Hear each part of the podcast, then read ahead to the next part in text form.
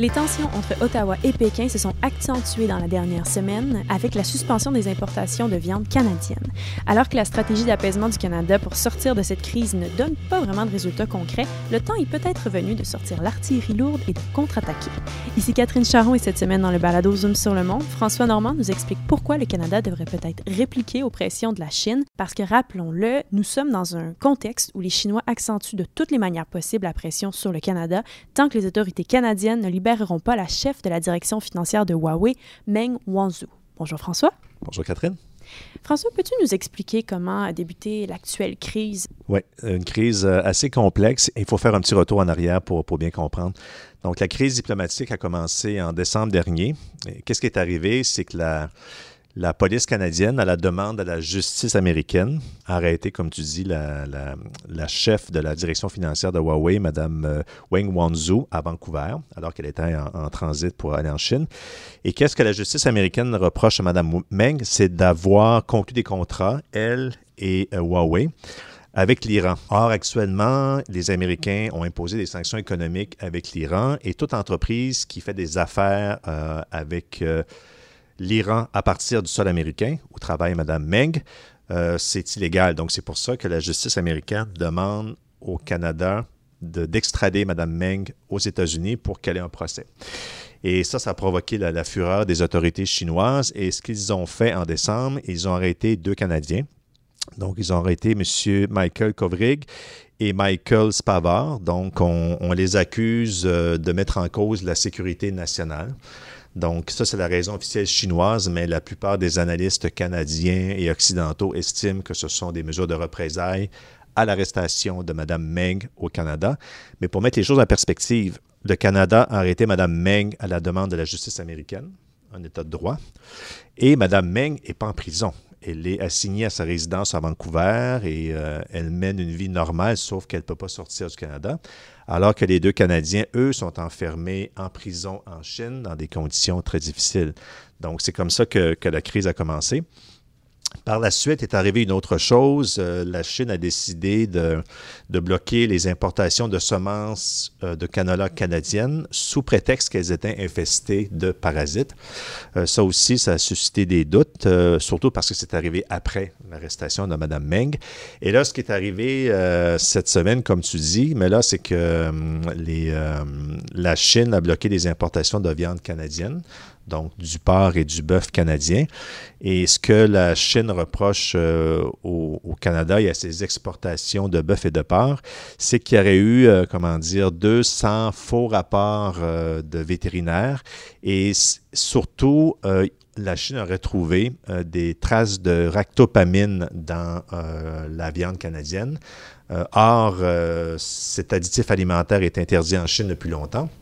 Et ce qui est curieux, c'est que l'industrie agroalimentaire canadienne dit aussi que ça fait pratiquement une dizaine d'années qu'on n'utilise pas, qu'on n'utilise plus de ractopamine au Canada. Donc, c'est assez curieux qu'on ait retrouvé des traces en Chine. Cela dit, le gouvernement canadien reconnaît qu'il y a eu un problème. Donc, euh, mais la question qu'il faut se poser, Catherine, c'est que si on n'était pas dans un contexte de crise diplomatique, est-ce qu'on aurait vraiment suspendu les importations de toute la viande canadienne? peut-être qu'on aurait pu dire, écoutez, euh, effectivement, on a trouvé quelque chose.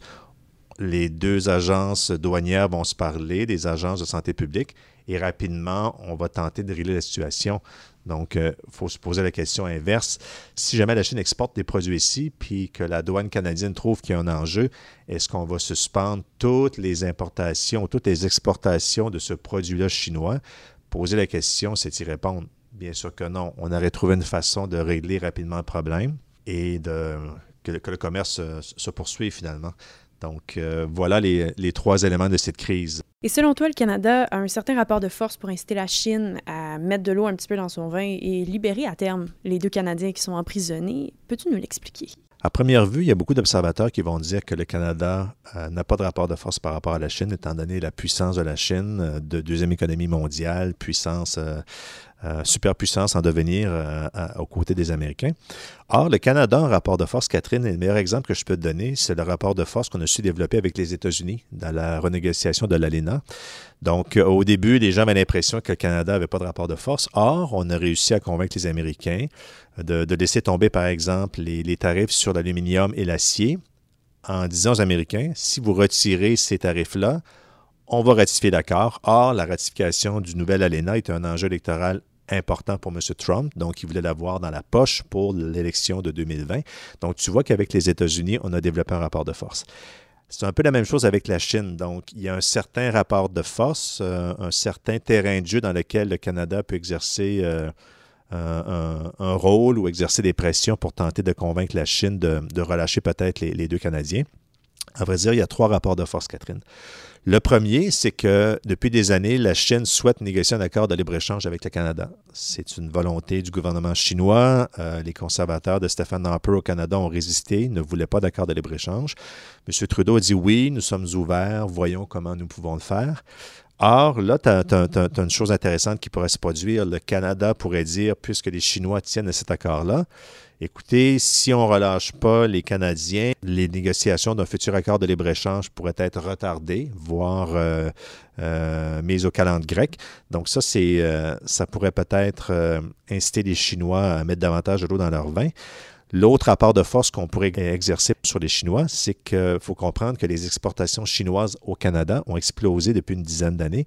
Actuellement, elles totalisent 76 milliards de dollars canadiens, c'est beaucoup.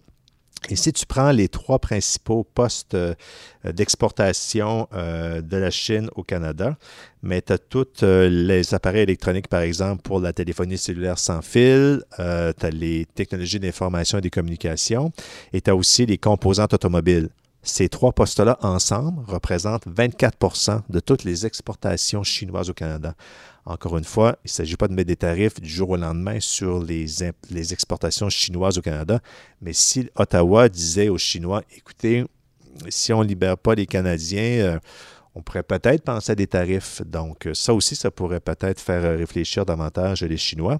Et enfin, troisième rapport de force qui serait plus compliqué à, mettre en place parce qu'il implique euh, d'impacter nos propres entreprises, ça serait de dire la Chine importe, par exemple, pour 28 milliards euh, par année euh, de biens, de ressources et de denrées du Canada.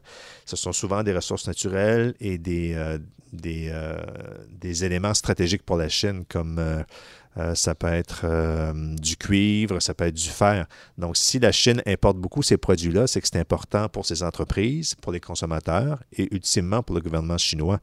Donc, on pourrait dire à la Chine, donc, euh, si jamais vous ne mettez pas de l'eau dans votre vin, si on n'essaie pas de trouver un compromis, on peut imaginer une formule, on pourrait dire à la Chine qu'on pourrait limiter nos exportations de ces produits-là stratégiques en Chine. Donc, encore une fois, ce sera un peu plus compliqué parce que là, ça implique de faire mal à notre propre industrie.